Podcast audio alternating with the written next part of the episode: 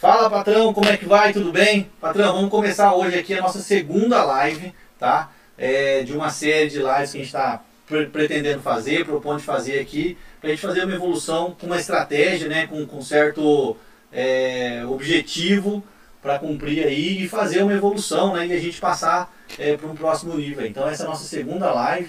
É, o tema dessa live é vender mais do jeito que você está fazendo vai te levar à falência ou para o hospital forte esse tema, é um tema forte, mas é importante a gente falar. É, eu gosto de estar tá sempre percebendo como é que estão as coisas dentro da marcenaria, porque às vezes a gente está vendendo demais, né? Está vendendo muito, é, só que vendendo é, de uma forma com pouco lucro, ou às vezes sem lucro, sem saber como é que está acontecendo, naquela correria louca, né? Sempre deixando algum rabo para trás, o gatinho para trás, e aí você tem que é, fica meio louco, meio perdido e tal. Então, é, é, essa organização que eu vejo que, que falta na grande maioria das marcenarias, ela, ela faz com que você fique meio louco. Né? Então, ou essa, essa loucura vai te levar à falência, você vai começar a perder as suas coisas, vai perder seus bens, vai perder família, vai perder sua saúde, né?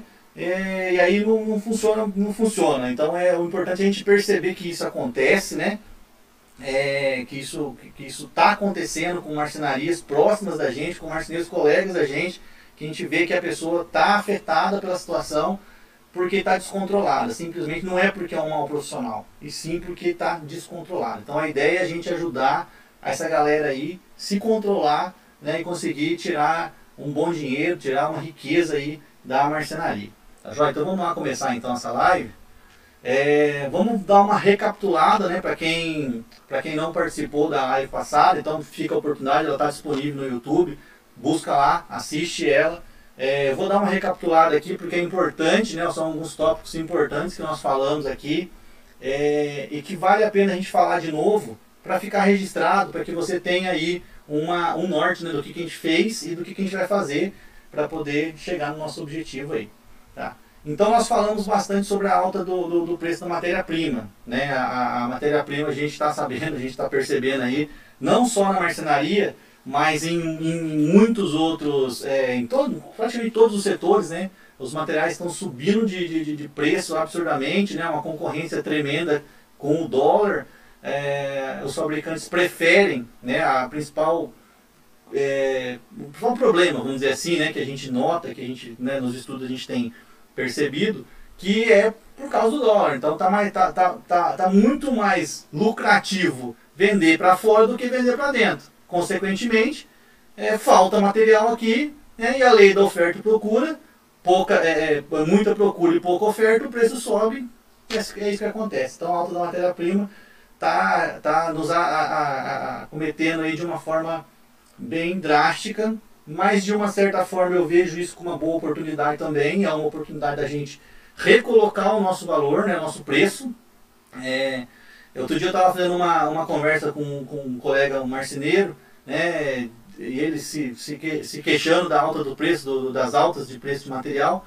E eu falei, meu, é, há 12 anos atrás a gente pagava é, 70 reais, 80 reais numa chapa de MDF branco. Né? Há um ano atrás a gente pagava 130. Então, assim, em 10, 12 anos, a chapa não dobrou de preço. Né? Se for pensar assim, em 10 anos, vamos colocar para ficar um número fácil, em 10 anos, não dobrou o preço da chapa. E em um ano quase dobrou. Né? Então, o que, que as fábricas também estão fazendo? Pensando na lucratividade, elas estão tirando todo esse atraso que elas não conseguiram colocar. Né? Porque elas deveriam ter reajustado ao longo do tempo, porque é assim que é, a gente tem que ir reajustando, porque existe a inflação, é, existe a alta de preços né, da, da, matéria-prima, e, e, e, isso vai acontecendo, e essa inflação deveria ter sido corrigida pelas fábricas, mas não foi.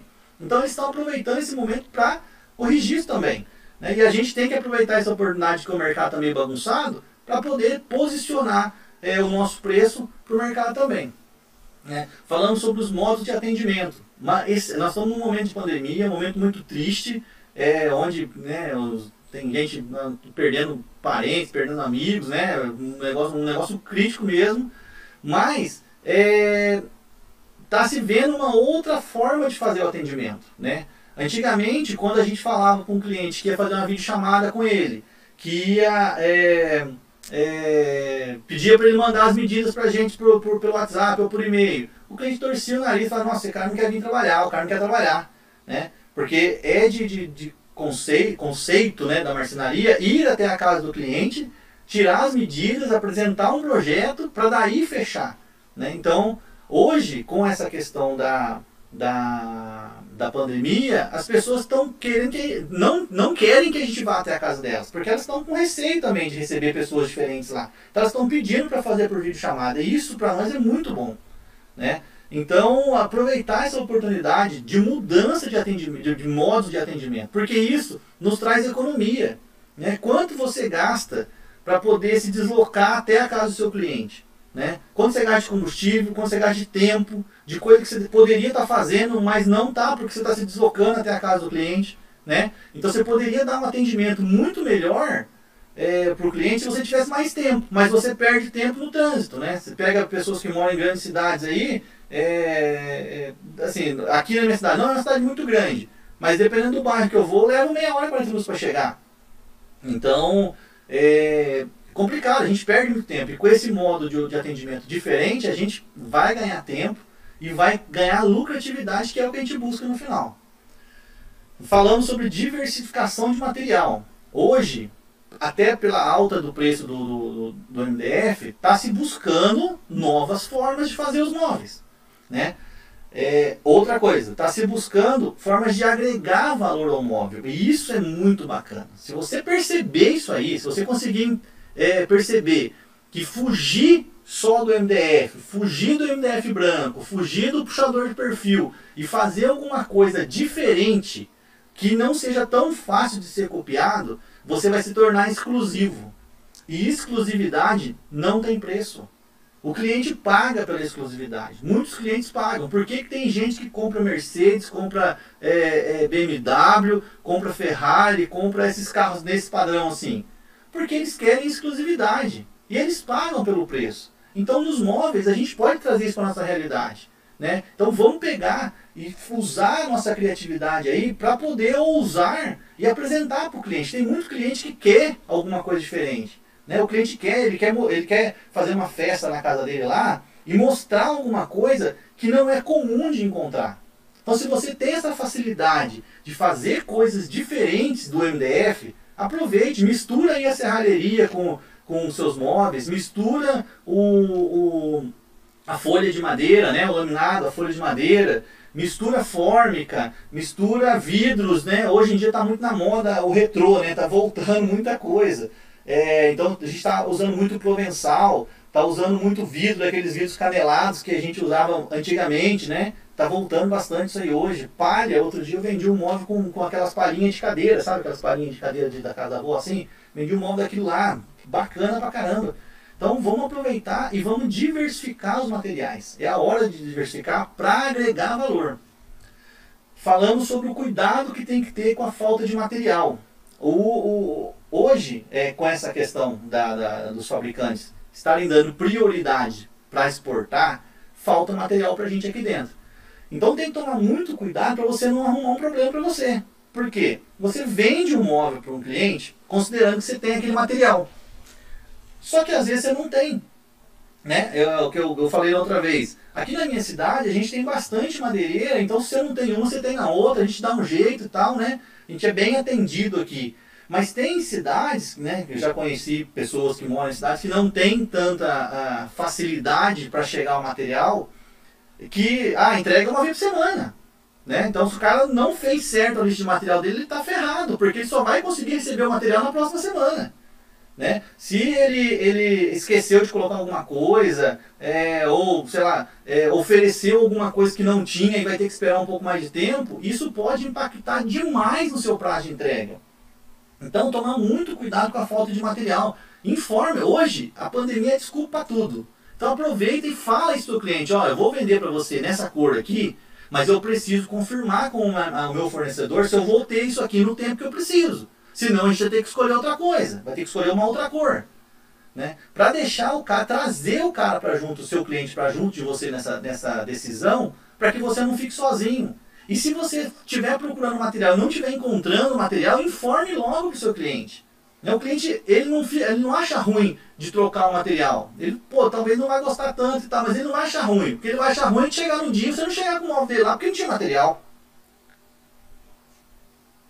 Então, é, nesse tipo de situação, tomar muito cuidado com a falta de material. É um problema do momento. Né? Aqui na minha cidade a gente é bem assistido e ainda assim tem esse problema. Né? Eu fui comprar um puxador outro dia, não tinha. Tinha de várias medidas, mas não tinha o que eu queria. E para chegar o puxador, 30 dias para chegar o puxador. Tá, consegui comprar pela internet, beleza. Mas é, vai chegar em menos tempo. Mas se eu fosse esperar dos meus fornecedores aqui da região, eu tinha que esperar 30 dias. E como é que o cliente vai esperar 30 dias? Né? Não dá. Então, tomar muito cuidado com a falta de material. E a gente falou sobre a montanha de problemas. É, essa montanha de problemas é uma, uma analogia lúdica que eu gosto de colocar, que você tem uma montanha de problemas. Né? Tem uns que acham que é situação, nem tem uns que acham que é problema. Aqueles que são mais pessimistas veem tudo como problema. Né? Então eles acham que é problema. Então tem que tomar muito cuidado para não ficar achando que tudo é problema também. As coisas são assim e a gente tem que resolver. E é só uma situação, não é um problema. Né? É a questão de ver o copo meio cheio e meio vazio. Você ficar vendo o copo meio vazio toda hora, você está ferrado. A sua energia baixa, não adianta. Então começar a ver o copo meio cheio. Né? É, essa questão da montanha de problemas, nem tudo é problema. São coisas, são situações que você simplesmente tem que resolver, tem que passar.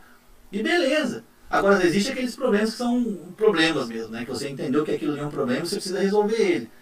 Né? A, a, eu já peguei né, gente, né, colegas de marcenaria, desesperados, literalmente desesperados, porque tinham tanto. O negócio começou a enrolar tanto, começou a enrolar e começou a enrolar porque vendeu demais. Né? Tive uma situação que uma pessoa entrou em contato comigo, não é uma pessoa só, já foi algumas vezes, mas vou pegar um exemplo aqui. É, vendeu demais e não estava dando conta de entregar. Né? Então, é, olha pra você ver que, que, que negócio louco. Você vendeu muito e não dá conta de entregar. Só que ela, e aí ela criou uma montanha de problemas. Qual foi a solução? Você já fez errado. Você já se, já se perdeu, já, já se, se, se, se perdeu seu planejamento, já atrasou com o cliente, já fez errado, tá tudo errado. Mas não continue errando. Não postergue a sua montanha de problemas. E como é que resolve uma montanha de problemas? Resolve um por um. Resolva um por um. Faça um plano de ação. Né? Eu até já ajudei gente a fazer um plano de ação. E é simples, é só escrever os problemas e definir qual que você vai resolver primeiro. É muito simples. Né? É claro que dá trabalho. Por quê? Porque você criou o problema e tem que resolver. Dá trabalho mesmo. Mas não, não, não, se, não, não se desespere por isso. Né? A, a pessoa chegou a, a, a, desesperada mesmo, assim, estava muito, muito mal, estava chorando e tal.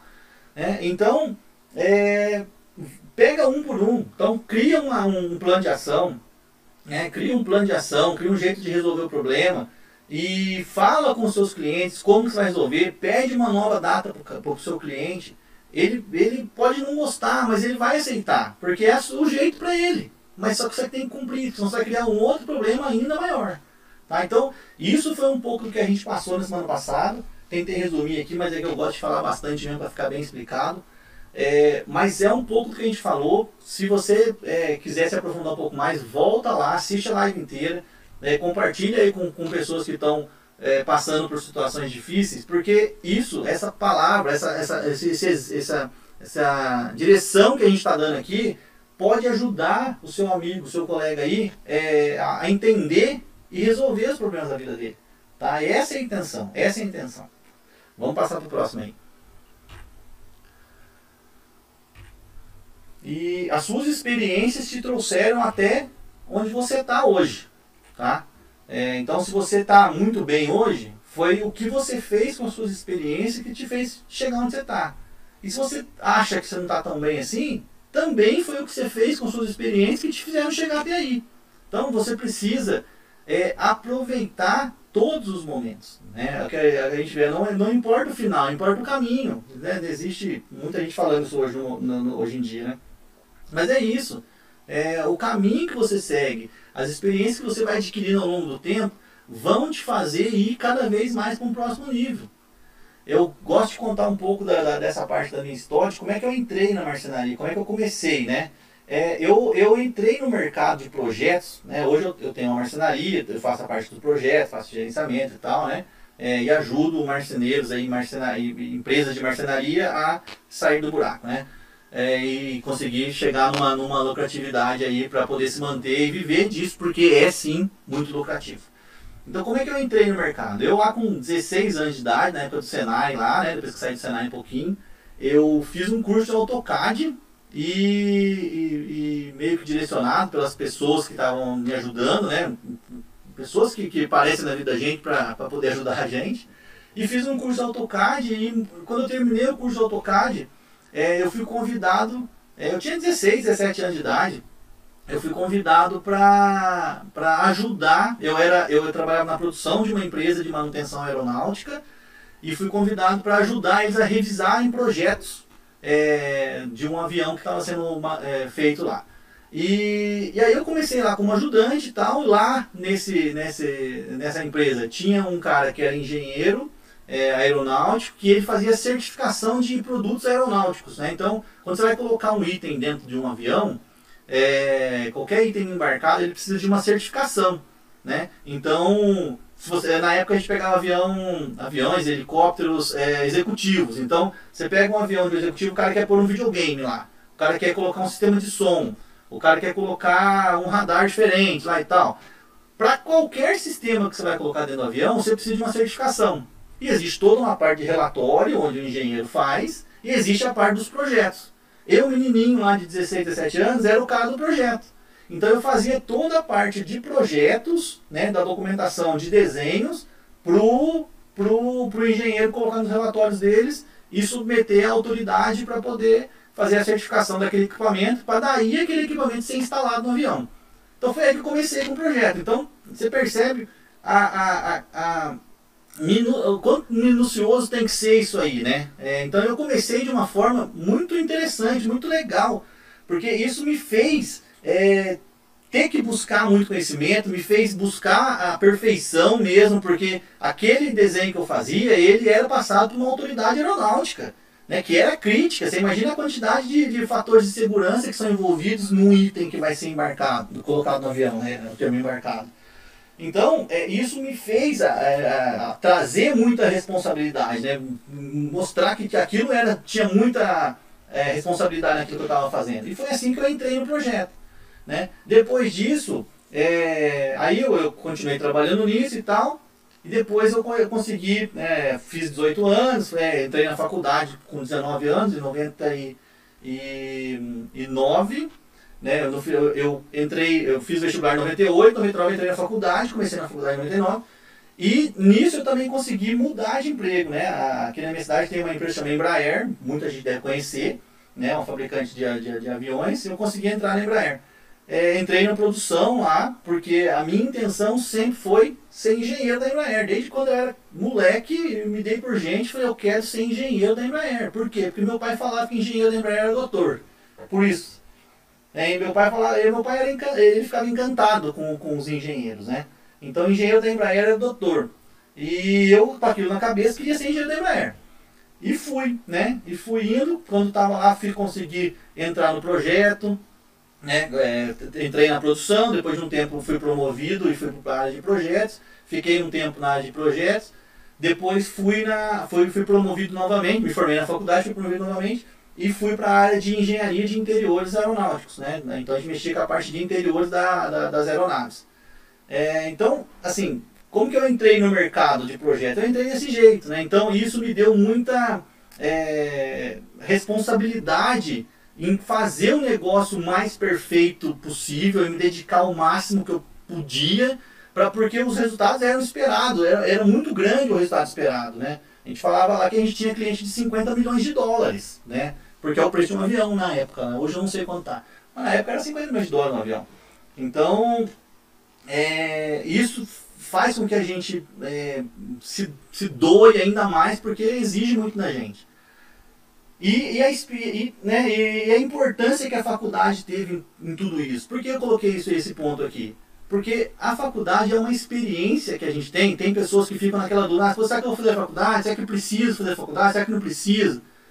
Eu digo para os meus filhos isso aí: não importa qual faculdade você vai fazer, não importa, mas você vai fazer faculdade. Por quê? Porque o que você vive na faculdade A experiência que você vive na faculdade vai ser muito difícil você viver em outro lugar. A faculdade ela faz você ter um relacionamento com pessoas, um networking. Ela faz você se virar. O maior, o maior benefício é o grau de civilidade, a gente brinca. É a civilidade. Você da faculdade você tem que se virar. Não tem ninguém por você lá, porque é você e você. A experiência que uma faculdade faz com você, dificilmente você vai conseguir esse outro lugar. Então, é muito importante. E isso hoje, considerando o meu trabalho, faz com que nada me pare. Né? Eu não, não tem problema que a gente não resolva. Os problemas estão lá. A ideia sempre é não gerar problema. Ponto de partida. Falo com os meus funcionários, falo com todo mundo. Tenta não gerar problema.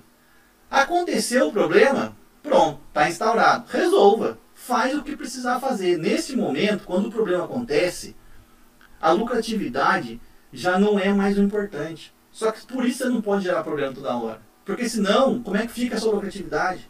Né? O, então, o cliente, quando ele, ele, você, ele vê você dentro de um problema, se vê dentro de um problema, aquele cliente tem que ser resolvido. Não importa se você vai ficar no prejuízo ou não. Não importa. Agora o problema é seu. Agora já não é lucratividade mais. Agora é resolver o problema daquele cliente. Então, o que eu, que eu falo? Não gere problema. Né? Então, toda essa, essa, essa bagagem, vamos dizer assim, nesse background que a gente teve, né, essa experiência que a gente teve, faz com que hoje a minha vida na marcenaria seja muito mais fácil. Né? Faz com que seja muito mais fácil. Porque o que para uns é um baita problema, para nós é uma coisa que tem que ser resolvido. E pronto. E como que você resolve? Conversando. Principalmente informando o cliente. Qual que é o maior problema que a gente vê na marcenaria e, no setor de serviço de maneira geral? Né? É o mal combinado. Né? Ou o combinado que não cumpre. Se você falou pro cara que você vai na casa dele às 9 horas da manhã e deu um BDE qualquer lá e você não vai conseguir chegar às 9, qual que é a primeira coisa que você tem que fazer? Liga pro cara e fala que você não vai chegar às 9. O cara vai ficar bravo, vai xingar, vai ratear, vai. Tudo bem. Mas ele está sabendo que você não vai às nove. Você não criou um problema. Né? Ou pelo menos você diminuiu a intensidade do problema. Você ia na casa do cara e, e não importa a hora que você vai combinar. Ah, não, o ideal é chegar às 8 horas da manhã na casa do cara. Beleza. Mas você consegue chegar às 8? Se você não chegar, se você não consegue, se você sabe que não vai chegar, se você entra na marcenaria às 8 horas da manhã, como é que você combina com o seu cliente que você vai chegar às 8 na casa dele? Diga pra mim. E eu já vi isso de monte com funcionários meus. Né? E que a gente perturba demais para que isso não aconteça. Quem combina o horário com o cliente sou eu, não é meu funcionário. Eu combino o horário com o cliente. Por quê? Porque eu sei do planejamento. Não é meu funcionário que sabe. Ele sabe executar o serviço. Essa é a função dele. Executar o serviço é a função dele. Planejar é a minha. Então cada um na sua posição. Então quem combina o horário com o cliente sou eu. Por quê? Porque eu sei. Eu nunca vou combinar com o cliente às 8 horas da manhã se eu não tiver certeza que meu funcionário vai estar lá na marcenaria às 6 e meia, 7 horas. Porque é o tempo que ele precisa para pegar o carro, para pegar as ferramentas e chegar na casa do cliente. Então como é que eu combino com o cliente às 8 horas da manhã se eu abro a marcenaria às 8? Até chegar na marcenaria, dar aquela enroladinha para tomar um café, colocar as conversas em dia, vai sair da marcenaria às 8 e meia. Aí até chegar na casa do cliente é 9 horas, não é? Aí você combinou às 8, o cliente já está te ligando. Você já criou um problema. Ele está ligando, perturbando você porque você não chegou no horário. Simples assim. Simples assim. Então, você está vendo que você, eu acabei de mostrar para você que é um problema corriqueiro, um problema fácil de criar. Então não combine com o cliente tão cedo se você não vai chegar tão cedo. Né? Se você tem o hábito de chegar mais cedo na marcenaria, beleza, ótimo, não. A gente é, combina com o cliente que vai chegar às 8 na casa dele, mas a gente chega às 7 na marcenaria, toma um café, faz alguma coisa lá, e 7 e meia estamos saindo para chegar na casa do cara às 8 horas. Beleza, está ótimo, beleza. Se você faz isso, está perfeito, é isso aí. Mas se você não faz, que é a grande maioria dos marceneiros que eu vejo, se você não faz, não, não se comprometa com isso. Fala para o seu cliente que você vai chegar às 10, não é feio. Feio é você falar e não cumprir.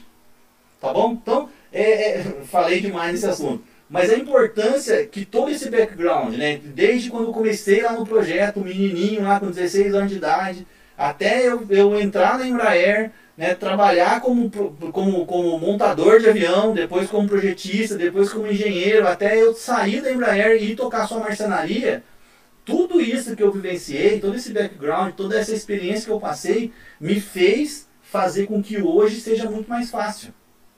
Isso é muito importante. Então, essa facilidade eu quero te passar. Sabe? Para você ver que não é tão difícil, é só uma questão de organização. Tá bom? Vamos tocando aqui. É, como as grandes empresas fazem, né? Como que faz uma grande empresa? Eu trabalhei numa empresa pequena, trabalhei em duas empresas na, na, na minha vida, vamos dizer assim, né? De, de, é, sem ser na, na, marcenaria, né? Eu trabalhei numa empresa de manutenção aeronáutica e depois eu trabalhei numa empresa de é, construção aeronáutica, que fabricava avião, né? E essa empresa é uma empresa multinacional, muito grande, com, né, na época tinha acho que 14, 15 mil funcionários lá e tal, espalhados pelo mundo aí. E a grande pergunta, você tem quantos funcionários na sua marcenaria? E como que você consegue administrar esses funcionários? Agora você imagina uma empresa do tamanho da Embraer, com 15 mil funcionários na época, hoje eu não sei quantos funcionários tem, mas você imagina uma GM, uma General Motors, com sei lá quantos funcionários. Como é que elas fazem para administrar centenas de funcionários. Você já parou para pensar como é que uma empresa dessa administra tanta gente? E você, como é que você faz para administrar esse tanto de gente que você tem? Né? Então, a, a maioria das marcenarias são, sei lá, com 10 funcionários, até, até 10 funcionários. Acho que uma grande fatia das marcenarias. É, vou, vou, vou procurar esse número até para poder ter essa informação legalzinha. Mas é, a grande parte das marcenarias tem poucos funcionários. Como é que você faz para administrar esses funcionários? Né? As grandes empresas, elas trabalham muito a parte de processos. É sobre isso que eu quero falar aqui. Sobre a parte de processos. Por quê? Tudo que é feito numa grande empresa, tudo que é feito, tudo que é feito na Embraer, tudo que é feito numa grande empresa, é atrelado a um papel que é uma receita de bolo, que é um processo, né? Que é uma receita de bolo que, que faz é, que direciona você, ou a pessoa que está executando, em como tem que fazer aquele trabalho. Né? Então, as grandes empresas elas criam processos para tudo. Para tudo que precisar, elas criam. Por quê? Criam normas. Porque isso faz com que as pessoas façam o trabalho sem é, é, sabendo, né, seguir uma receita de bolo. Então, isso basicamente é o que acontece numa grande empresa. Principalmente é isso. O principal é isso. Os processos definem como as atividades têm que ser feitas. A gente sempre falava lá, e eu sempre falo na minha marcenaria também, na minha, minha também. Como que você melhora uma coisa que você não conhece? Ah, eu quero melhorar minha marcenaria. Tá. O que está ruim hoje? Né? Como está sendo feito hoje? Se você não conhece o que está sendo feito, se você não tem escrito o que está sendo feito, como é que você melhora aquilo? Então, o primeiro passo para você conseguir fazer um processo de melhoria da sua empresa, que vai ser evolução, que vai ser a lucratividade que nós estamos buscando, você tem que saber exatamente o que você está fazendo. Qual que é a receita do bolo de hoje? Ah, na minha receita de bolo de hoje, eu coloco 4 colheres de açúcar. Aí eu vou comer o bolo e vejo que o bolo não está doce o suficiente. Qual que é o procedimento para melhorar aquele processo? Vou colocar uma colher a mais de açúcar. Ah, agora cheguei num ponto, vou colocar mais meia colher de açúcar. Mas se eu não soubesse quantas colheres de açúcar eu colocava, eu coloco no primeiro, na primeira parte da receita, como é que eu vou melhorar essa receita? Vamos trazer para a marcenaria. Se eu não sei quanto tempo eu demoro para fazer a montagem do móvel, se eu não sei como eu faço a montagem do móvel, como é que eu vou melhorar? Como é que eu vou diminuir o tempo de montagem? Tá? Se, eu não, se eu não tenho uma métrica, se eu não sei, se eu não tenho uma, uma, uma direção de quantas vezes eu tenho que ter interação com o meu cliente para poder fazer uma venda. Né? Ah, qual que é o seu processo de venda, o procedimento de venda seu? O cliente te liga, você recebe as informações, você faz a visita, a primeira visita é na casa do cliente, a segunda visita é na marcenaria. Ah, e como é que você. É, como você faz hoje? Porque se, se você souber, se você tiver escrito, tiver definido como você faz hoje, você fica muito mais fácil de você fazer alguma mudança nesse processo para poder buscar melhoria. Porque só tendo o processo você consegue ver os problemas dele. Então, as grandes empresas trabalham muito em processos. Porque você imagina que tem um cara numa grande empresa que é o cara que. Eu, eu estava lá na, onde eu trabalhava, eu fazia um determinado serviço, né? E quando eu saí de lá, Quem que ficou fazendo aquele serviço? Alguém. É, eu, eu trabalhei 15 anos lá. Né? Não, é, não, não é possível que eu tenha ficado 15 anos fazendo alguma coisa que não é tão importante. Não é verdade? Então, quando eu saí de lá, alguém teve que continuar fazendo meu trabalho.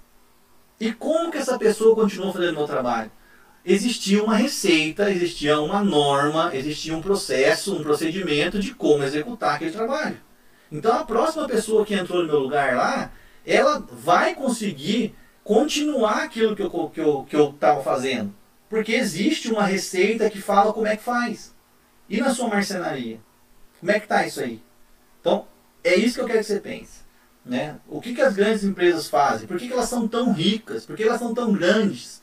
Né? Por que, que elas prosperam tanto? Vamos passar para o próximo item. Por que, que elas prosperam tanto? Né? Elas conseguem contratar muita gente e ajudar tanta gente, né? centenas, milhares de pessoas. Né?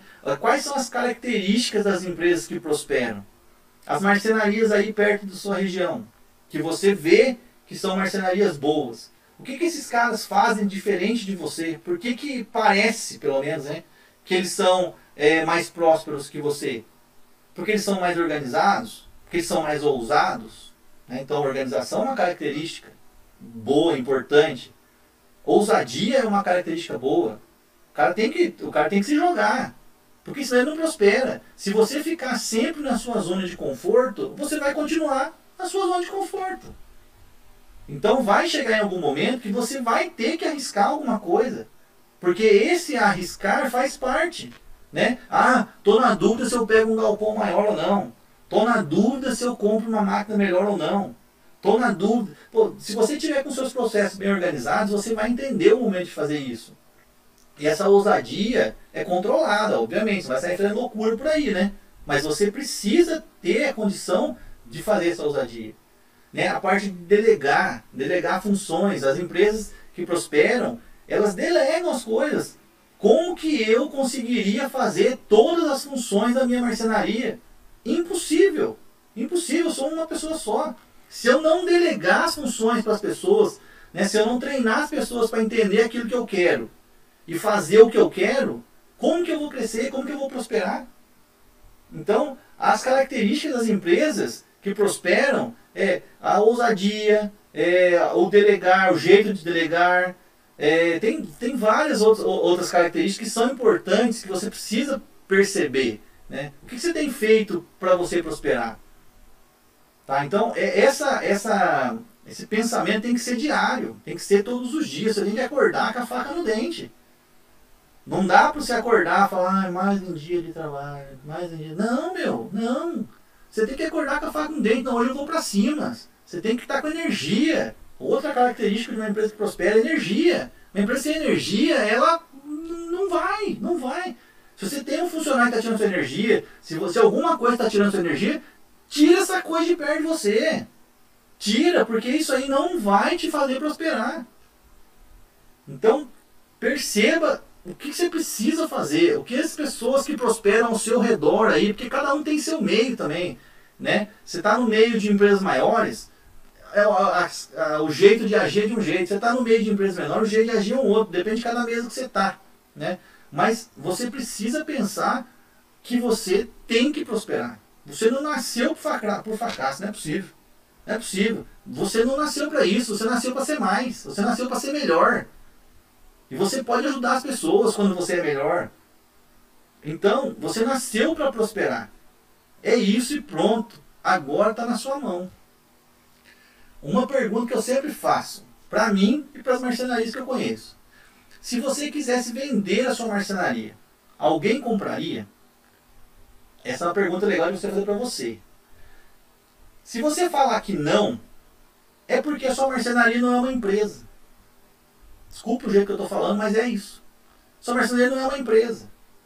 As pessoas, quando a sua marcenaria for uma empresa organizada, uma empresa de referência, uma empresa que mostra valor, uma empresa que as pessoas querem ter aquela empresa, aí elas vão querer comprar. Aí é óbvio que você não estou só colocando uma suposição aqui, Mas você não precisa vender, ou pode até vender também, porque é um bom negócio, às vezes, vender o negócio todo formado, né? Tem muita gente que faz isso, tem gente que vive disso. Cria uma empresa, estrutura a empresa, deixa ela redonda e vende. Né? Haja visto as franquias, né? As franquias são assim. Depois que o cara deixa toda a empresa redonda, ele pega e vende a empresa. Né? Vende uma, uma, uma franquia daquela empresa. Então, como que você teria que deixar a sua marcenaria para que ela fosse uma empresa que alguém quisesse comprar? Né? Como que você teria que fazer o layout dela? Como que você teria que fazer a, a parte estética? Né? Marcenaria é muito feio, cara. Pô, você vai nas marcenarias, é aquele galpão com tijolo de bloco, é, é bloco é, é, de barro, é os fios pendurados, uns negócios horrorosos, cara. Você, né, quem que vai querer comprar uma, uma marcenaria dessa? Pô, então não, meu. Não, pô, arruma um galpão legalzinho, é a sua empresa, é a sua cara. Aquele monte de pedaço de pau espalhado para todo lado, um monte de madeira encostada nas paredes, aquelas montanhas de, de, de, de resto de madeira que você não joga fora, né? É, é uns negócios horrorosos. Quem que vai comprar aqui? Quem compraria sua marcenaria desse jeito? Né? Então é coisa pra você pensar. Alguém compra. Você entra na sua marcenaria amanhã, está assistindo isso aqui agora, amanhã você entra na sua marcenaria e fala assim, meu, alguém compraria minha marcenaria? Se eu quisesse vender minha marcenaria hoje, alguém compraria? Que, que, eu, o que, que eu tenho que fazer na minha marcenaria para que eu consiga vender a minha marcenaria para alguém inteira? Tudo. Né? Porta, porta fechada, porteira fechada. Como é que, o que, que eu tenho que fazer na minha marcenaria para conseguir vender ela? É isso que você tem que fazer. Pronto, já entendeu. É isso. Você tem que passar uma tintinha na parede? Passa uma tinta na parede. Ah, mas o bloco. Não, mas tudo bem, se tiver pintado vai ficar bom já. Você tem que pintar o chão para fazer uma demarcação de área? Pinta o chão. Você tem que, é, sei lá, é, arrumar iluminação, arrumar uma, uma, uma, uma elétrica que está meio mais ou menos lá. Arruma. É, porque senão o negócio não fica legal. Né? O que você tem que pensar se alguém compraria a minha empresa hoje. Eu vejo muita, eu vi, eu participo de vários grupos de marcenaria, eu já vi várias pessoas vendendo as máquinas da marcenaria. Vendendo as máquinas da marcenaria. Pô, quanto é que vale uma máquina? Ah, uma máquina vale 10 mil, 20 mil, 50, 200 mil, depende da máquina e tal, beleza. Beleza. Quanto vale o seu negócio? A marcenaria é uma empresa. E uma empresa é um negócio. Quanto vale o seu negócio? Se a sua marcenaria for uma empresa que gera negócios, ela não vale só as máquinas dela. Ela vale muito mais. Porque ela gera renda. Vamos passar para o próximo. A sua empresa, sua marcenaria, ela é um ativo ou um passivo? Vamos pegar um pouquinho do, do, do conceito de ativo passivo aqui. É, ativo é todos os bens, é tudo aquilo que você tem que gera renda, basicamente isso, simples assim e tal. Passivo é tudo aquilo que você tem, os bens que você tem, que não te geram renda. Tá? Os bens podem ser os mesmos, só que eles sendo utilizados de formas diferentes, eles são ativos ou passivos. Beleza. Ah, eu tenho um carro para passear. É um ativo ou um passivo? Um passivo. Eu tenho um caminhãozinho, um caminhão uma Kombi para trabalhar é um ativo ou um passivo? É um ativo. Por quê? Porque ela gera renda. Então, é simples assim. A sua empresa é um ativo ou um passivo? Por incrível que pareça, a empresa de algumas pessoas são passivas. São empresas que não conseguem gerar renda. Pô, você sai da sua casa, você se descabela para conseguir fazer as coisas, para conseguir arrumar cliente, para conseguir entregar tudo o que você faz e não sobra dinheiro no final é, é inadmissível isso. É inadmissível isso acontecer por um mês, por outro mês, por outro mês e por alguns meses e você não fazer nada. É inadmissível, não, não aceite um negócio desse. Se a sua marcenaria está três meses, quatro meses sem gerar renda, não é melhor você fechar ela e fazer outra coisa da vida do que você ficar perdendo tudo que você tem com a sua marcenaria? Então a empresa ela é um, ela é um ativo ela tem que gerar renda. E de preferência, sozinha. É claro que é muito difícil, é claro que, né? Tem um monte de gente vai falar um monte de coisa aí. Mas se você pega é, é, empresas que são grandes, você pega aí o, o, um dia o, o Abílio Diniz, eu vi uma palestra do Abílio Diniz do Pão de Açúcar, na época que, que há muito tempo atrás, E ele falou, ele tinha 450 lojas na época lá e tal. Ele falou, se eu tivesse que visitar uma loja minha por dia, eu ia demorar mais de um ano para poder voltar na próxima loja, na mesma loja. O que, que ele quer dizer com isso? Que o negócio dele tem que rodar sozinho. E por que, que ele consegue isso? Porque ele tem processos internos que fazem que o negócio gire sozinho. Na marcenaria é mais complicado. Né? E isso depende muito também do que a gente quer da marcenaria. Né? A minha marcenaria é pequena.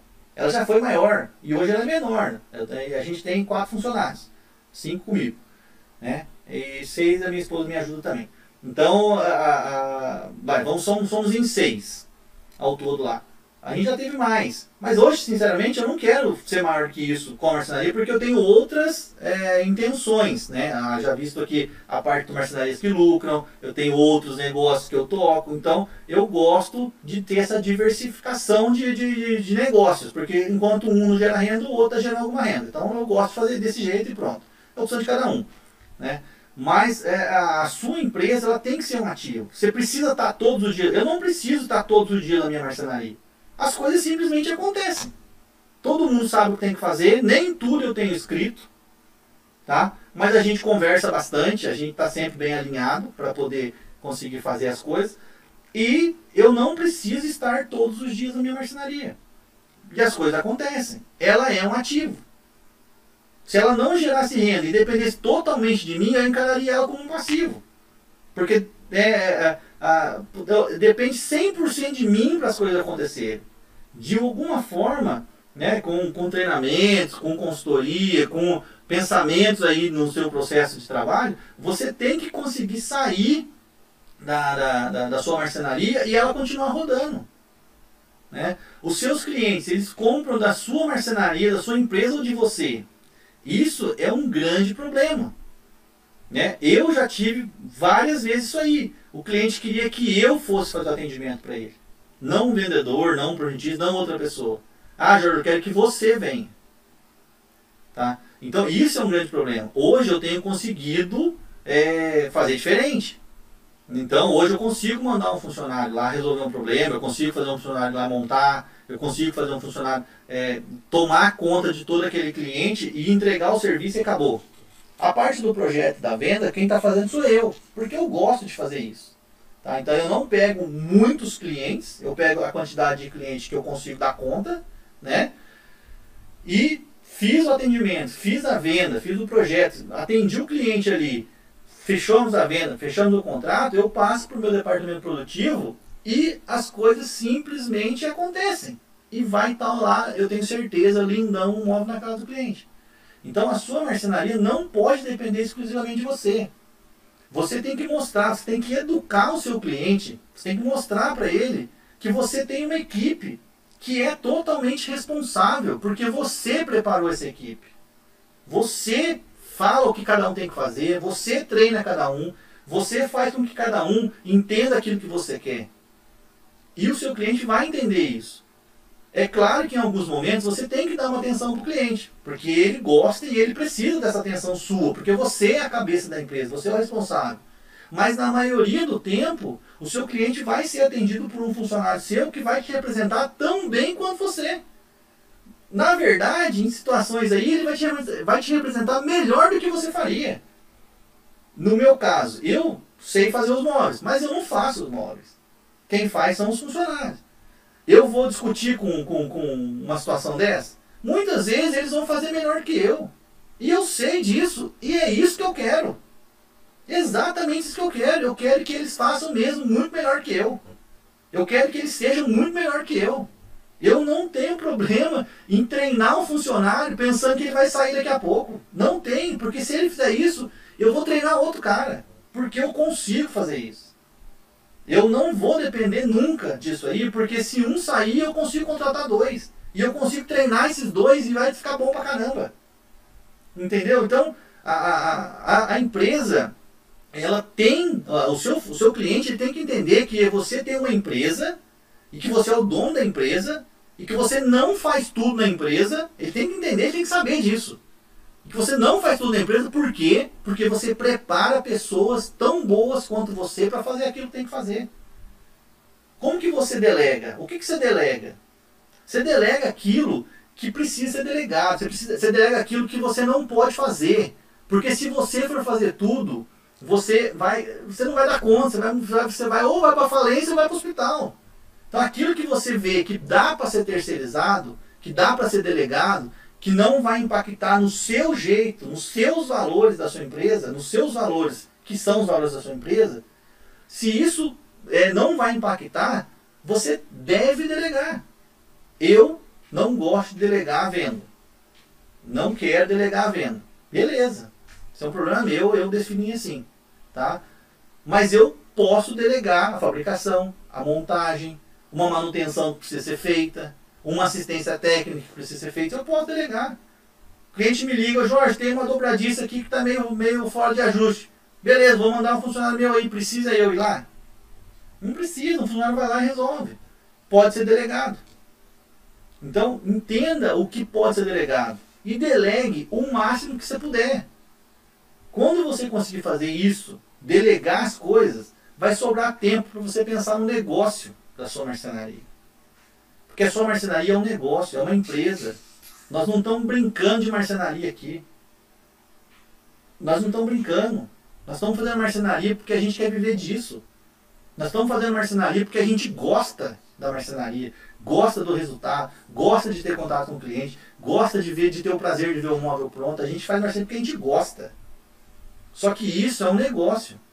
Só que se você ficar todo o tempo enfiado na oficina, enfiado na casa do cliente, correndo para resolver o problema que alguém criou, correndo para resolver o problema que você criou, quando que você vai pensar na sua estratégia de crescer a marcenaria? Quando que você vai fazer isso? Qual é a sua estratégia para aumentar a sua riqueza? De todo o dinheiro que passa na sua marcenaria, o que você faz com esse dinheiro? Como que você usa esse dinheiro? Qual é a sua estratégia? Você precisa ter uma estratégia. Não, a, a minha marcenaria, ela trabalha com, com um tanto de margem de lucro, você precisa conhecer. E dessa margem de lucro, eu vou pegar um tanto desse dinheiro e vou poupar, e vou investir, e vou fazer alguma coisa com esse dinheiro para que ele gere uma riqueza para mim. Então qual que é a sua estratégia para isso? Você vai ficar trabalhando o resto da vida achando que a grama do vizinho é mais verde que a sua? Por que, que a grama do vizinho é mais verde do que a sua? Você sabe? Porque ele cuida dela na hora que você não vê. É por isso que a grama do vizinho é mais verde que a sua. Ou ele delega para alguém cuidar para ele, ou ele cuida na hora que você não vê. Qual que é a sua estratégia para ter a sua, a sua grama mais verde que a do vizinho? Mas não precisa nem comparar com a do vizinho nesse caso, não. É você é a sua grama com a sua grama mesmo, não pega nada não. Não tem que comparar se você está mais rico ou mais pobre que o outro, não. Você tem que comparar se você está o, o tanto que você quer. Você vai trabalhar por quanto tempo, por quanto tempo você vai aguentar fazer o que você está fazendo do jeito que você está fazendo e, e, não ter dinheiro nenhum no final. Por quanto tempo você vai aguentar isso? Então, reflita sobre isso. Defina uma estratégia. Né? O que, que você tem facilidade para poder investir o dinheiro que você tira da mercenaria? Ah, eu vou investir, ah, vou investir em trade, né? O pessoal está investindo muito na bolsa de valores. Eu vou investir em bitcoins, né? Moedas é, da internet e tal. É, é, vou investir em cabeça de gado, vou investir em peixe, vou investir, não sei lá no que você vai investir, mas você tem que procurar alguma coisa que você consiga investir seu dinheiro. Então, você tem que tirar da mercenaria algum dinheiro que você vai pegar dinheiro e investir ele, para que ele produza um tanto de dinheiro que vai te ajudar a, a crescer e prosperar, né? E buscar a sua riqueza. É, vamos falar um pouco da diversificação. Léo.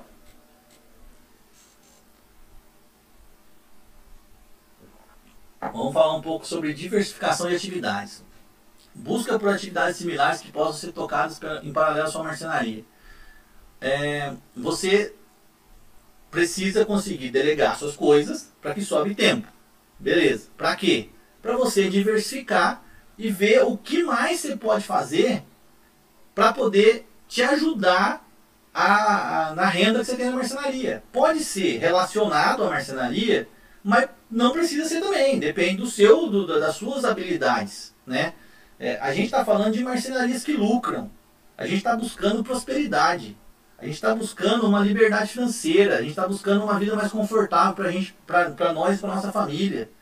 Quem não está buscando isso, está no canal errado, gente. Aqui, aqui, as marcenarias que lucram são pessoas que querem uma liberdade financeira, que querem um conforto, que querem viver da marcenaria de forma digna, sem ficar correndo atrás do rabo. É esse, essa é a intenção do Marcenarias que Lucram. E você pode diversificar. você gosta de mexer com marcenaria, mas você gosta de lidar, de cuidar de galinha. Então invista em galinha, cara. Ah, você gosta, você faz marcenaria, mas você gosta de cuidar de gado. Então invista em gado. Você faz marcenaria, mas você gosta de aplicar na bolsa de valores. Então aplique na bolsa de valores, em fundos imobiliários, e no que você quiser. Mas você precisa conseguir fazer mais alguma coisa. E para você fazer isso, você tem que delegar para sobrar tempo você fazer. Porque senão você não vai conseguir. Porque ou você vai falir ou você vai para o hospital, porque vai morrer louco. Tá? Então, é, é, é, busque atividades similares à marcenaria ou não, de acordo com seus gostos aí, para que você consiga fazer esse dinheiro crescer. Né? E fazer aquela, aquela famosa frase né, de que dinheiro faz dinheiro. Né? Dinheiro faz dinheiro se você fizer de fazer dinheiro. Claro você tem que ter um pouco de dinheiro. Então, poupe um pouco de dinheiro e aí pronto. Você tem dinheiro, dinheiro faz dinheiro. Simples assim. Né? Se fosse tão simples assim, todo mundo era rico. Né? Então, é, mas a gente precisa buscar. Né? É, é importante que quando a gente entende isso, né? quando a gente entende isso, a gente, pô, entendi como é que faz, agora tem que fazer. Né? E é claro que não é tão simples assim, não é fácil assim, como a gente vê postando na internet todo tempo aí que vai deixar você rico em algum tempo. Né? Se fosse tão fácil assim, todo mundo era rico. Né? Então, existe muitas coisas que a gente precisa considerar. É, usar recursos da sua marcenaria para gerar fonte de renda. Você pode pensar na sua marcenaria só como uma produção de, de, de, de móveis ali e tal, beleza. É, mas você pode fazer outras coisas. Né? Ah, é, tá muito na moda hoje em dia aí. O que, que eu faço com as sobras de material? Hoje o material está tão caro que o pessoal está com, com receio de jogar fora o material. Então será que dá para fazer aquele móvelzinho que, vai, que você vai colocar na, na, na, loja de móveis usados da esquina da sua casa aí, ou em algum lugar para poder é, é, gerar alguma renda? Você pode pegar aquela sobra de material e vender para alguém. Né? Você pode é, alugar uma parte da sua marcenaria. Pô, tem algum marceneiro que é amigo seu aí e o cara tá lá com um galpão lá é um cara de confiança, um cara que você né, tem alguma facilidade de, de, de, relacionamento com ele, e o cara tá lá na marcenaria dele, tocando a marcenaria dele, e você tocando a sua, será que vocês não podiam juntar ali e, e de alguma forma é, se estruturar para diminuir os custos né, e conseguir gerar uma fonte de renda a mais dentro da sua marcenaria com a estrutura que você já tem? Então são coisas que você precisa pensar. Né? É, eu, essa fala exclusivamente, especificamente, é, as pessoas são muito arredias a ela. A primeira impressão é que não vai dar certo. A primeira impressão, ih, nossa, pôr outra pessoa dentro da minha marcenaria não vai dar certo. Aquele ciúme das ferramentas, aquele negócio lá e tal. Meu, se você escolher a pessoa certa, por que não vai dar certo? Então, tá tudo, é, é, é tudo relacionado à sua, à sua, ao seu processo seletivo, né? Você pode colocar pessoas lá e você é, ganhar uma comissão né, de, de, uma, de um móvel que aquela pessoa faz, é, de alguma forma trazer aquela pessoa perto de você e você um ir ajudando o outro. Essa questão de, de, de, de, trazer as pessoas. As clínicas fazem muito isso. Clínica médica, né, o cara tem lá uma, sei lá, uma, um, um prédio né, de, de, de salas lá e tal. E ele aluga as salinhas lá para os médicos lá atender os pacientes deles. Eu já fui assim, em médico que é desse jeito que o médico ele aluga uma sala. Né? Então é, é pensar em como fazer isso. É ser criativo para inserir a marcenaria em outras atividades. Marcenaria ela é muito abrangente. Ela cabe em várias coisas. Dá para você fazer móvel, dá para você fazer caixinha de, de, de, de, giz, né? caixinha de, de, de lápis, dá para você fazer quadro, dá para você fazer interior de carro, dá para você fazer. Meu, a marcenaria ela é muito ampla, muito ampla. Então você tem que ser criativo para você buscar lucratividade nessas outras coisas. Você pode fazer isso. Tá muito fácil de fazer isso. É só abrir o olho e escolher a oportunidade, porque tem oportunidade passando em todo tempo. Né? A busca de oportunidade ela tem que ser incansável. Isso é uma característica do empreendedor. Buscar oportunidade todo tempo. Né? E é claro, tem que focar, porque senão você fica só buscando oportunidade e não, e não consegue focar em nada. Né? Mas é, é, ver que existem muitas oportunidades, escolher uma oportunidade que case com você, que faça com alguma coisa que você goste, né? faça, é, é, bate com aquilo que você goste e que seja lucrativo. Né? Então eu acho que é, é isso é o ponto importante é, da diversificação aqui das atividades. É, e ter um objetivo. Né? É, eu acho que o principal é isso. Você trabalha para quê? Né? Até quando você vai trabalhar do jeito que você está trabalhando? Por quanto tempo você vai conseguir ficar carregando peso para todo lado, comendo pó todo tempo, é, se desgastando porque não consegue resolver as coisas do jeito que o cliente quer? Por quanto tempo você vai fazer isso? Você precisa conseguir comprar sua liberdade. Né? E como é que você vai fazer para comprar sua liberdade? É uma receitinha de bolo que eu aprendi, tenho praticado, não é fácil praticar. Né? Eu não sou rico, né? não sou desse que fica falando para todo mundo aí como é que faz para ficar rico, e eu nem sou rico, então, mas eu busco isso. Eu busco a minha liberdade financeira. Demorei para aprender isso, demorei para entender como é que é isso. E hoje eu falo para todo mundo mesmo. Porque eu descobri um jeito de fazer o negócio acontecer e que daqui a algum tempo eu vou conseguir. E você pode conseguir também. Eu não sou rico e não fico falando para todo mundo como é que faz para ficar rico, mas eu entendi um caminho. Né? Me mostraram um caminho através de palestras, através de lives, através de treinamentos e tal aí. É, eu me mostraram um caminho e eu acho que o caminho é um caminho bom. Tenho seguido esse caminho há algum tempo já, alguns anos tá dando certo. E por isso que eu estou falando aqui, estou fazendo comigo e está dando certo. Você consegue comprar sua liberdade. Você vai comprar sua liberdade, sua aposentadoria, quando você conseguir juntar um tanto de dinheiro, um bolinho de dinheiro, que quando você investir esse bolinho de dinheiro em alguma coisa, vai dar o salário que você ganha hoje. Então você vai pegar aí, quanto você ganha por dia, por, por, por, por mês hoje? Ah, eu ganho 3 mil reais por mês, eu ganho 5 mil reais por mês, eu ganho X mil reais por mês. Quanto dinheiro eu tenho que ter e investir esse dinheiro em alguma coisa que vai me dar o retorno do valor do, do, do, de quanto eu ganho hoje? Pronto, você comprou sua liberdade. Nesse caso, você não precisa trabalhar mais. Ah, eu, eu, eu ganho é, 2 mil reais por mês, ganho 3 mil reais por mês, então se eu juntar, é, se eu comprar uma casa de ou a comprar um galpão, comprar, sei lá, investir em gado e fizer qualquer tipo de investimento que me dê 3 mil reais por mês, acabou.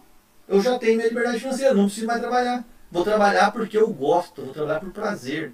Não vou trabalhar para poder ficar pagando conta. É. Existe um conceito que é muito importante devedores, poupadores e investidores. Nós, no Brasil, a cultura brasileira, por essa, é, é, essa o jeito que é feito né, as coisas aqui no Brasil com as leis da CLT e tal, e aí faz com que o povo seja criado de uma forma que existe uma falsa segurança. Né? Existe uma falsa segurança e essa falsa segurança faz com que as pessoas não poupem, faz com que as pessoas comprem parcelado, cara. Por que, que o cara compra parcelado? Porque ele não tem dinheiro. E aí ele compra parcelado e ele parcela para mais para frente, ou seja, ele prevê que ele vai ter um dinheiro. Por quê? Porque o governo dá algum seguro para ele, que é o seguro-desemprego, que é o FGTS, que é, é a possibilidade de fazer um empréstimo. Por isso que as pessoas são devedoras aqui no Brasil. Quando você conseguir perceber isso, você vai, vai começar a sair do patamar dos devedores. E você vai começar a entrar no patamar dos poupadores, que é aquele que tira um pouquinho do seu dinheiro que entra por mês na sua conta. Ah, você é dono da mercenaria, passa na sua conta lá é, 50 mil reais por mês, que é o seu faturamento mensal. Você vai tirar 5 mil, 10%, 2.500, 2,5%, vai tirar X% desse valor e vai poupar. Então você vai entrar no patamar dos poupadores. Só que vai chegar num ponto que você vai entender que esse dinheiro que você está conseguindo tirar, ele pode ser investido. E aí começa a beleza do negócio. Então não é, não estou falando de um negócio monstruoso ou aquelas receitas mágicas de ficar rico. É, não estou falando de nada disso. Estou falando de uma coisa normal. Nós, no Brasil, somos criados para ser devedores, para depender da CLT, para depender dos benefícios que o governo dá. Ah, não, mas eu tenho que trabalhar registrado porque eu, eu quero ter fundo de garantia, porque eu quero ter seguro-desemprego, porque eu quero ter essas coisas. E aí, pensando nisso, as pessoas não poupam e ainda compram parcelado as coisas. São eternos devedores, não conseguem nunca é, prosperar porque estão sempre devendo. Quando você para de dever e começa a tirar um pouquinho do seu dinheiro por mês, alguma coisa que não vai comprometer o negócio da sua marcenaria, tá? Não é, não é, é o seu salário ali, não, é, do, é do seu salário, não é você tirar mais daquilo, porque senão você vai falir sua mercenaria, porque você está tirando o equilíbrio do seu fluxo de caixa. Não é essa a ideia. Mas você vai tirar um pouquinho daquele dinheiro. Você vai definir quanto. Ah, é 10%, é 5%, é 20%. Quanto mais, melhor. Desde que não afete a, a, o fluxo de caixa da sua empresa. E você vai sair do patamar de devedor e vai entrar no patamar dos poupadores. E aí você vai começar a ver aquele dinheirinho na sua conta. E aí você vai ter uma ideia brilhante. Você vai investir aquele dinheiro em alguma coisa. E esse dinheiro vai começar a crescer.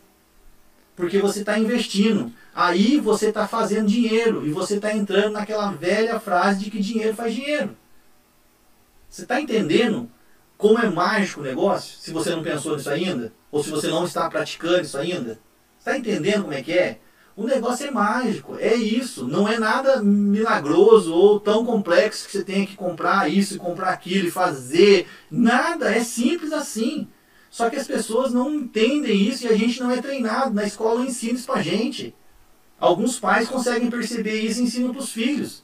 Mas a maioria não, porque nosso, nosso jeito de. A, a nossa, nosso estudo, nosso ensinamento que a gente tem aqui no Brasil não é para isso. Né? É, é um país que, que quer criar gados mesmo. Quer criar gado. Um monte de gadinho que vai seguindo o que o governante quer. Você vai ficar seguindo o que o governante quer até quando? Né? Sem, você ter o seu poder de liberdade ali. E é assim que você vai comprar a sua liberdade. Pensa nisso. Depois você comenta comigo aí né? Vê se faz sentido o que eu estou falando para vocês. Se não fizer sentido, você me fala também para eu poder saber qual é a sua opinião. Tá bom? Vamos lá mais uma seguida aqui. E por que marcenarias que lucram? Depois de tudo que a gente falou aí, tal, vamos já partindo para a parte, parte final aqui já. Por que marcenarias que lucram? Né? Qual que é a nossa causa? A minha causa e a causa do marcenarias que lucram, por que, que eu criei esse negócio aqui? Por que, que eu criei esse negócio aqui? Eu criei porque eu vejo um monte de gente de marcenaria, cara camarada meu, gente boa, gente que, que é profissional, que é artista, sofrendo porque não sabe fazer outras coisas. Sabe fazer um móvel muito bem feito, mas não sabe gerenciar a marcenaria, não sabe cuidar da marcenaria, não sabe tirar dinheiro dela. E o cara é bom pra caramba, é bom pra caramba, e o cara tá andando de carro velho pra rua. O cara é bom pra caramba, é bom pra caramba, mas aí o cara não vai pra frente. O cara fica chorando, o cara fica pedindo, pedindo coisinha, né? Fica chorando coisinha. Então, é, a minha causa é justamente essa, é conseguir passar esse conhecimento, né? Toda essa bagagem que eu falei para vocês aí, desde quando eu tinha lá 16 anos de idade, né? E comecei a mexer com projeto e fui é, é, é, trabalhando em empresas grandes e fui aprendendo e vivenciando tudo isso e trazendo essas experiências, né? Na faculdade, em tudo que eu, que eu aprendi, e eu quero concatenar isso aí e, e, e dar essa possibilidade de ajudar essas pessoas a, a, a ver que dá para fazer sem sofrer tanto. É claro que a gente tem que ser organizado, é claro que a gente tem que fazer alguma coisa, não vem nada de graça. A gente precisa dar alguma coisa para que a gente consiga fazer o que a gente quer. Mas dá para fazer. Dá para viver de marcenaria, dá para tirar um dinheiro, dá para poder comprar um, uma coisa que você quer, uma casa que você quer, um bem que você quer, ou fazer uma viagem que você quer. Dá para fazer se você estiver organizado. E eu, a minha intenção, a minha causa é te ajudar a fazer isso. Tá? Então é, essa é a nossa principal causa. É mudar a vida desses caras, dessas empresas de marcenaria, dessas, dessas famílias, né? Normalmente a marcenaria é muito uma empresa de família, né? A viver melhor, né? A viver da marcenaria. Tá bom? Então é isso, é, essa é a nossa causa. É, e com relação à ação, ação social, é, é muito legal você poder ajudar as pessoas. A gente não fica falando para todo mundo, né? O que, que você está fazendo aí para poder ajudar as pessoas aí, né? É, mas, mas, é, mas é muito bacana. E eu vi uma postagem num, num, num post de Facebook aí que me fez pensar uma coisa que eu achei muito legal e a gente criou agora essa semana uma ação social. É, eu fiz algumas sapateiras. No, no, começo da pandemia, lá no ano passado, lá no começo da pandemia lá, assim como todo mundo, eu também fiquei meio assim, sem saber o que ia acontecer. Né? E uh, deu uma caída nos clientes na, no primeiro momento, né? A gente ficou meio perdido sem saber o que ia acontecer. Eu pensei, falei, cara, vou fazer sapateira de porta. Tá todo mundo falando de pandemia, falando que tem que, né, e tal. Falei, vou fazer sapateira de porta. É um conceito é, oriental, né, de não entrar de sapato dentro de casa. Falei, vou fazer sapateira de porta. E, e, fiz bastante sapateira de porta lá no ano passado, né, no começo do ano passado. Vendemos bastante sapateira de porta, me ajudou muito a complementar a renda naquela época. Depois o serviço começou a aparecer de novo, eu acabei não fazendo mais tanta sapateira de porta, porque nem é tão lucrativo assim. Mas me ajudou bastante, porque foi uma renda que entrou na hora que não estava entrando nada. Tá? E pela gratidão, né, e pela aquela sensação de que tem que fazer alguma coisa pelo outro, sim, né, e a gente está vendo tanta gente agora, porque gente que tinha reservas no ano passado, esse ano já não tem mais tanta reserva. Né, gente que conseguiu juntar algum dinheiro no ano passado, né, acabou gastando dinheiro e hoje está passando apertado. E a gente tem que perceber isso, a gente tem que de alguma forma perceber essas coisas nos nossos parentes, nos nossos amigos, né? Às vezes as pessoas ficam meio assim de, de, de pedir alguma coisa pra gente, mas tá passando apertado lá. Então você tem que estar atento a isso. E pergunta, pergunta, como é que tá as coisas aí, cara? Já, já me perguntaram isso numa época atrás e foi muito importante para mim. Né? Na, graças a Deus eu não estava precisando tanto assim ao ponto de, de, de precisar, né? De, de, de, receber alguma ajuda assim. Mas aquela palavra foi muito importante para mim. Então se você está vendo que alguém está meio passando apertado por causa da pandemia, né? não está tendo renda e tal, pô, vê que você pode ajudar esse cara aí, nem que seja com uma palavra. Né? Se for com, com alguma coisa, ok, melhor, mas se, nem que seja com uma palavra, ajuda. Né? Então a gente criou uma ação social, eu fiz uma, um lote de sapateiras, né?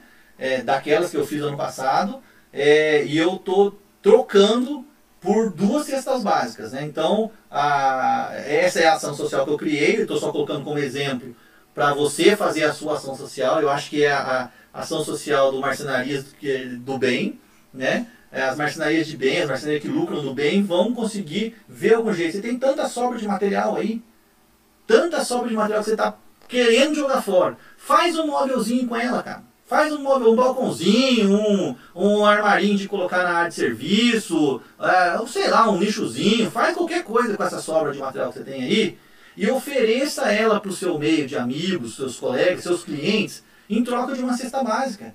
E você pega essa cesta básica e dá para alguém que precise.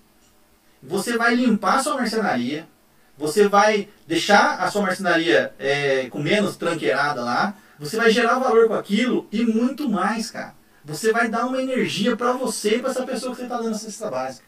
Tá? Então, faça isso amanhã. Pega lá, meu, você vai gastar meia hora da sua vida, duas horas da sua vida. Põe junto com os móveis que você está fazendo, cara. Ah, você vai cortar um guarda-roupa lá, pega uns pedacinhos de madeira, joga junto lá, corta junto lá e monta um caixotinho junto e oferece para os seus clientes aí, ó, tô, fiz um móvelzinho de área de serviço aqui e estou trocando por uma cesta básica para poder doar para alguém que está precisando aí. Você vai ver como é que isso vai ser legal. Eu pensei nisso, é, não foi eu que criei isso aí, eu vi alguma postagem de alguém num, num, num grupo aí, eu não sei lá no que foi do Facebook aí, achei legal, adaptei para minha realidade, né? E estou falando isso para você, para você adaptar para sua realidade. É, se você é de marcenaria ou se você não é de marcenaria, sei lá, sei lá, pega algum produto seu e troca por uma cesta básica e dá para quem precisa. Você vai ver como é que esse negócio vai ser grandioso, tá? Vai ser muito massa.